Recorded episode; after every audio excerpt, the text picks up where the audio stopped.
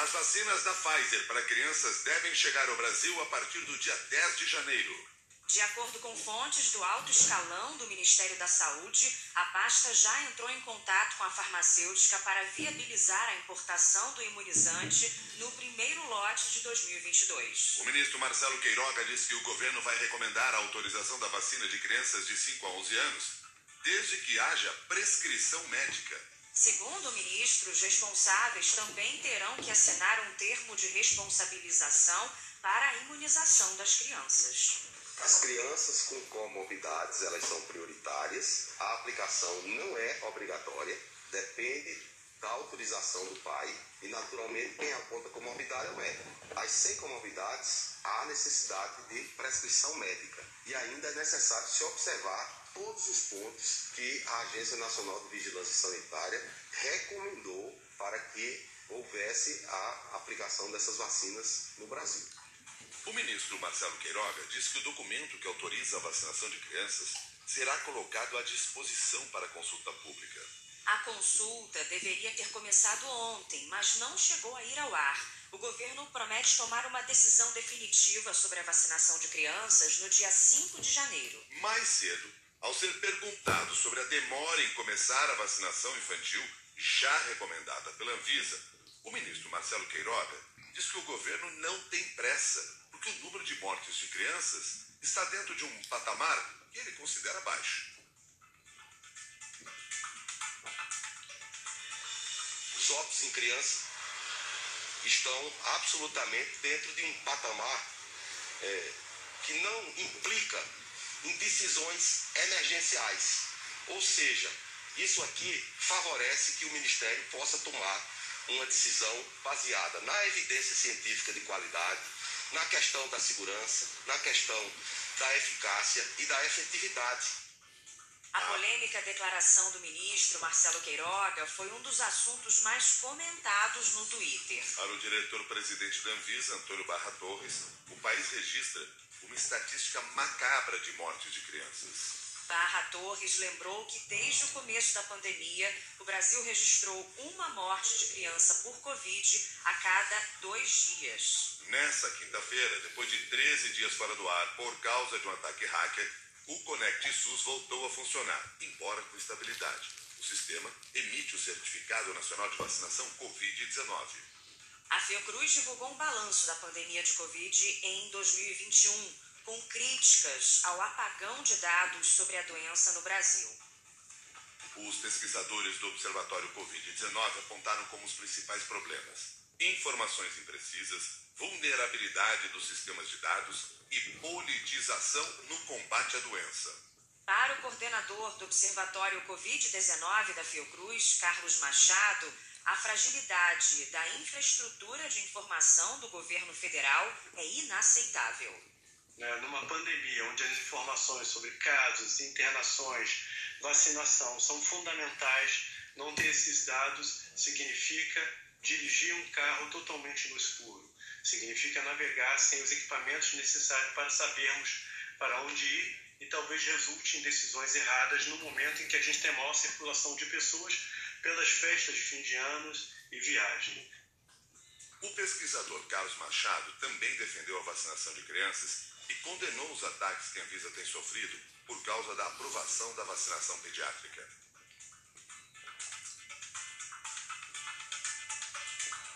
que as crianças representam aproximadamente 30% da população. É? é? um contingente super importante que tem que ser vacinado. Né? Então, proteger a saúde de todos, do coletivo, significa também proteger a saúde das crianças. Não é, não é possível que ataques não é sem sentido, ataques à ciência, ataques à Anvisa, ataques a decisões que protegem a saúde da população continuem. A gente precisa de confiança na saúde, na ciência, nas medidas que estão sendo adotadas, porque é isso que tem salvado vidas, e não o contrário.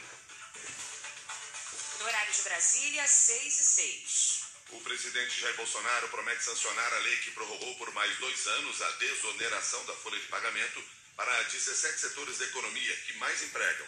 O Ministério da Economia tenta encontrar uma solução porque o orçamento para 2022, aprovado esta semana pelo Congresso, não prevê o espaço de 8 bilhões de reais para conceder o benefício. Apesar de a prorrogação ter sido acertada entre o governo, o Congresso e representantes das empresas, o relator do orçamento, Hugo Leal, não incluiu a desoneração no parecer final. Segundo o líder do governo no Congresso, senador Eduardo Gomes, o erro pode ser corrigido por um projeto de lei com alterações no orçamento. A assessoria deu tranquilidade de que pode haver uma necessidade de ajuste de corte de despesa, alguma coisa assim, é, através de projeto de lei no,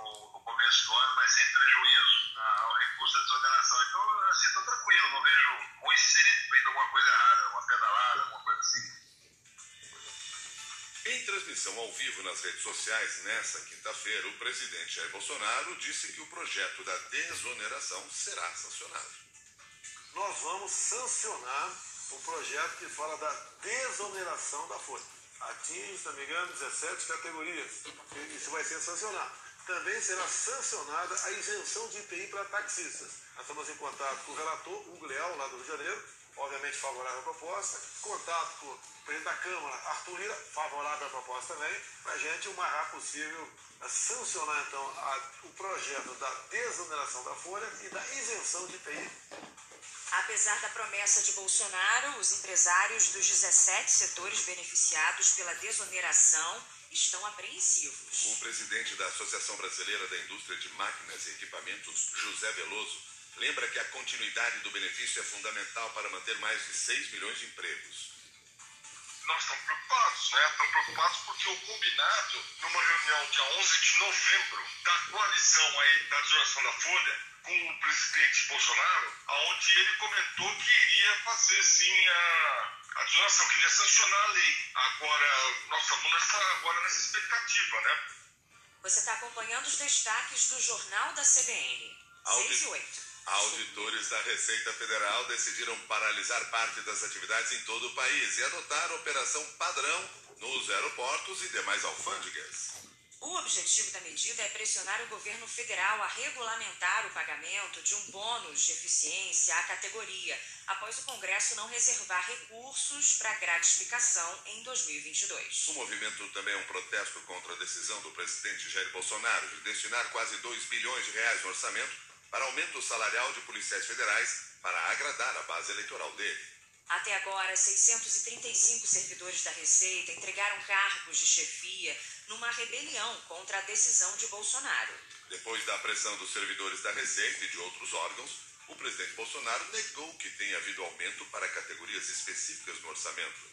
Durante a transmissão semanal ao vivo pela internet, ele sinalizou que poderia dar um pequeno reajuste para todo o funcionalismo. Olha, o governo federal também não especificou categoria nenhuma, uma pequena reserva de 2 bilhões de reais. Então está uma onda terrível aí que eh, vai ser direcionada, etc. Lógico, todo mundo tem suas preferências, né? A preferência não pode ser coisa pessoal. Já digo, não tem nada definido, mas por exemplo, está aqui, ó. Polícia Rodoviária Federal tem batido recorde de, de, de apreensão de drogas. Tá? Em Minas Gerais agora foram 100 toneladas desde 2019. A apreensão de drogas em Minas Gerais. Entre outros números aqui bastante vultosos por parte da PRF. Também a polícia a penal nossa tem um trabalho enorme né? e tem o seu salário está lá embaixo. Não quer dizer que vamos atender essa aquela categoria. Foi reservado 2 bilhões. Vamos ver o que vai ser feito lá na frente. Agora, querer aumento de ah, não quero dar para todo mundo. Agora tem um teto pela frente. Já tenho conversado aqui com o econômico, dá para fazer? Dá para fazer. Sabemos das dificuldades, a inflação está alta, 10%. A gente vê o que pode fazer dentro da responsabilidade. Todos merecem? Todos merecem. Se a gente for dar um linear para todo mundo, vai dar 0,6% de reajuste para todo mundo, desses 2 bilhões. 6 e 10 agora. Quase 3 milhões de passageiros devem circular pelos 37 aeroportos da Infraero até o dia 3 de janeiro. O número é 44% maior em relação ao movimento do ano passado.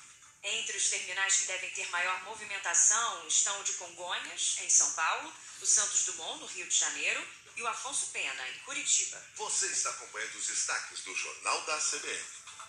O governador da Bahia, Rui Costa, disse que não haverá carnaval no estado em 2022. O petista alega que a festa ficou impossível por causa da pandemia e do surto de gripe que a capital baiana enfrenta. O governador baiano disse que quem fala da festividade neste momento está querendo ser irresponsável com a vida do outro. A Prefeitura de Salvador, que organiza o evento, ainda não tomou uma decisão definitiva sobre o assunto.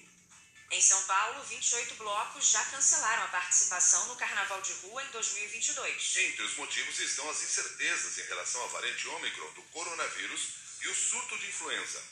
Maite Cassandra é fundadora de um dos blocos que cancelaram a participação, o Te Amo, mas como amigo. Ela disse que o bloco prefere participar de eventos mais controlados.